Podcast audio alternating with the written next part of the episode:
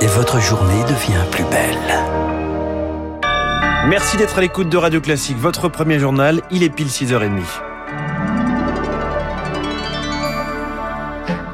La matinale de Radio Classique avec François Geffrier. À la une ce matin, Charles Bonner, le Royaume-Uni face à la menace terroriste. Le niveau d'alerte est relevé au surlendemain de l'explosion d'un taxi à Liverpool. L'auteur est identifié. Il s'agirait d'un homme âgé de 32 ans, seule victime de l'attaque qualifiée de terroriste par le Premier ministre Boris Johnson. Quatre hommes ont été arrêtés un mois après le meurtre d'un député. Le Royaume-Uni fait donc face à une menace grave avec des auteurs qui restent sous les radars du renseignement. Eric Kioch. Le peuple britannique ne se laissera jamais intimider par le terrorisme, a lancé Boris Johnson en conférence de presse hier. Le Premier ministre britannique a également appelé son pays à rester vigilant, car le Royaume-Uni reste une cible privilégiée, notamment des organisations djihadistes. Claude Moniquet, spécialiste du renseignement. Le mouvement djihadiste a toujours eu deux cibles privilégiées en Europe. D'abord la France et ensuite le Royaume-Uni. Il y a eu en Grande-Bretagne lié soit à Al-Qaïda, soit ces dernières années à l'État islamique, euh, entre autres plusieurs attaques au couteau à Londres et très récemment l'assassinat, il y a un mois, du député conservateur Sir euh, David Ames.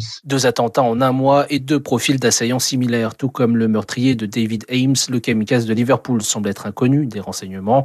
Une menace constante qui a poussé les autorités britanniques à rehausser le niveau d'alerte de modéré à risque d'attentat attentat imminent, le deuxième seuil, le plus élevé. Est-ce que ça indique qu'il y a de nouvelles cellules qui sont en place et qui sont prêtes Ou est-ce que ça indique que les terroristes, entre guillemets, rattrapent le temps perdu pendant le confinement maintenant que la Grande-Bretagne s'est ouverte? Ça, c'est l'enquête qui le dira. Ce qui est sûr, c'est que sans l'intervention du chauffeur de taxi qui a enfermé le terroriste juste avant qu'il ne déclenche sa ceinture explosive, le bilan aurait été plus lourd. Un geste qui lui a valu d'être qualifié de héros par l'ensemble du Royaume-Uni. Eric Kioch et ce héros national a depuis quitté l'hôpital. En France, comme un sentiment d'emballement face à l'épidémie de Covid. Sur la semaine écoulée, le taux d'incidence dépasse la barre des 100 cas pour 100 000 habitants, une première depuis mi-septembre, deux fois plus que le seuil d'alerte.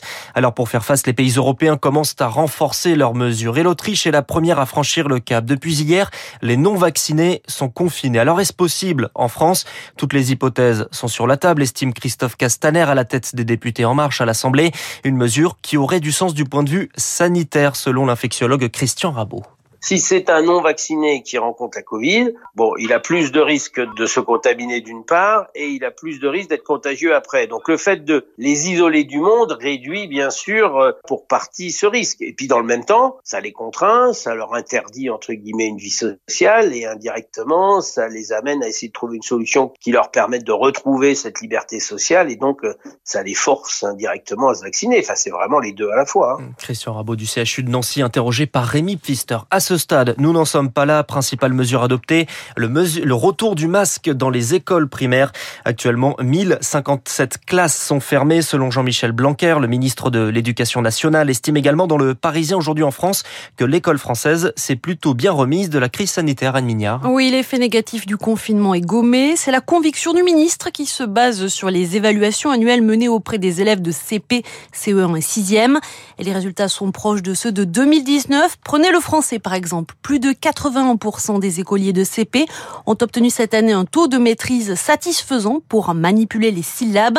Des résultats quasi identiques à 2019. Pendant la crise, c'était deux points de moins. En revanche, la crise a creusé l'écart de niveau entre les écoliers des zones prioritaires et les autres. Un problème qui n'est pas insoluble selon le ministre. Il explique que ces écarts sont les résultats du trou d'air que représente chaque année la période estivale en matière d'apprentissage. Problème qu'il compte, qu'il compte bien résoudre grâce notamment au dispositif de soutien scolaire pendant les congés des élèves. Les explications d'Anne Mignard. Les maires se cherchent un patron. C'est le dernier congrès de la l'Association des maires de France du quinquennat. Emmanuel Macron y prononce un discours jeudi soir. Le congrès s'ouvre aujourd'hui avec un enjeu majeur, l'élection d'un nouveau président de l'AMF. Deux candidats se disputent le poste. Le maire LR de Cannes, David Lisnard, qui a reçu le soutien du sortant François Barouin. En face, Philippe Laurent, le maire UDI de Sceaux. L'Assemblée nationale doit valider aujourd'hui le budget 2022, plan pour Marseille-France 2030 et chèque distribué au compte-gouttes. L'opposition dénonce un texte électoraliste.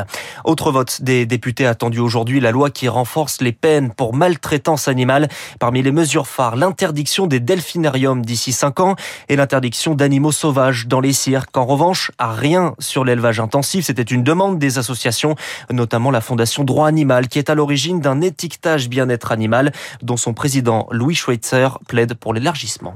Nos agriculteurs sont soumis à une concurrence internationale qui ne respecte en rien le bien-être animal. Leur imposer par la loi des obligations supplémentaires met l'avenir de leurs exploitations en péril. Et ce qu'il faut donc faire, c'est permettre aux consommateurs de choisir des produits respectueux du bien-être animal. Propos recueillis par Léa Boutin-Rivière. Emmanuel Macron et Vladimir Poutine se sont entretenus hier. 1h45 d'appel en pleine tension à la frontière entre la Biélorussie et la Pologne où des milliers de migrants sont amassés. Les deux dirigeants s'accordent sur une désescalade et comptent renforcer l'implication du Haut Commissariat des Nations Unies pour les réfugiés. De son côté, la Pologne annonce la construction d'un mur frontalier en décembre. Oui à la compétition, non au conflit. Un sommet entre Joe Biden et Xi Jinping s'est ouvert cette nuit. Un sommet virtuel où Joe Biden a souligné le besoin de garde-fous. Un des sujets évoqués, la question de, de Taïwan. À l'instant, Joe Biden met la Chine en garde contre toute tentative unilatérale de changer le statut de Taïwan, car Taïwan est un enjeu stratégique pour Pékin, selon Antoine Bondaz, spécialiste de la Chine. La conquête de Taïwan, c'est euh, réaliser en cela l'unité fantasmée de la Chine et c'est aussi se débarrasser d'un contre-modèle démocratique gênant en périphérie de la Chine. Et puis c'est un enjeu également euh, militaire. Conquérir Taïwan donnerait un avantage pour la Chine dans la région. On a donc là une opposition de fond entre euh, Pékin et Washington qui ne va cesser de s'accroître. Il faut éviter à tout prix que cette compétition ne dégénère, n'escalade potentiellement en conflit euh, militaire. Le politologue Antoine Bondaz. Un mot de football pour terminer. L'Angleterre et la Suisse qualifiées pour le mondial au Qatar. L'Italie, championne d'Europe, en titrera au barrage. Ce soir, les Bleus déjà qualifiés affrontent la Finlande. Merci Charles Bonner. Prochain journal sur Radio Classique à 7h avec Lucille Bréau. Il est...